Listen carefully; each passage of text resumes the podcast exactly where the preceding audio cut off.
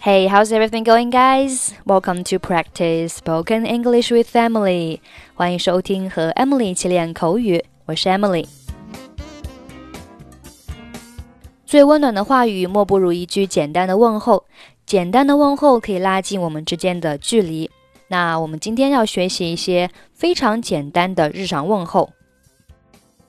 How is it going？或者是 How is everything going？ 表示最近怎么样？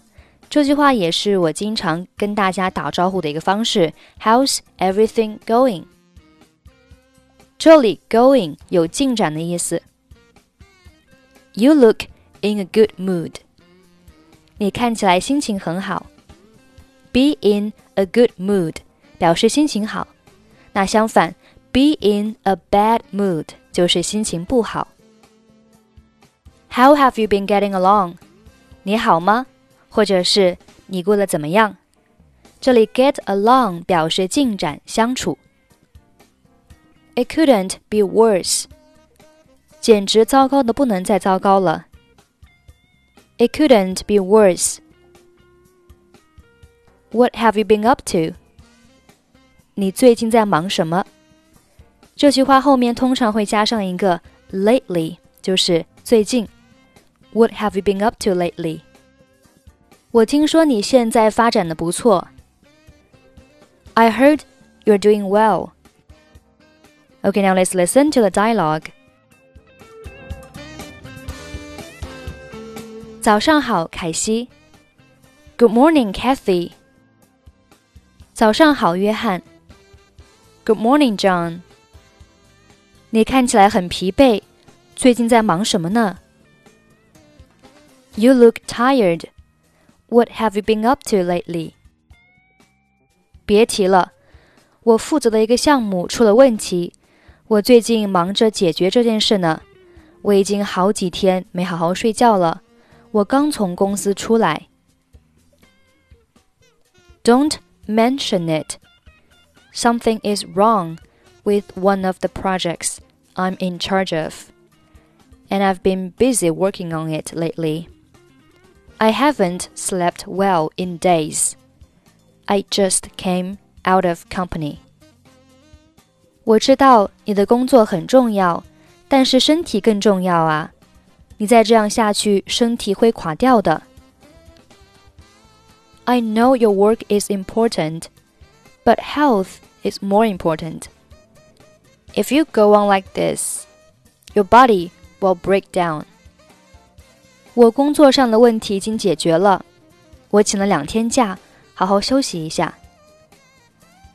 Well, my problem at work has been solved. I have taken two days off, and I'll have a good rest.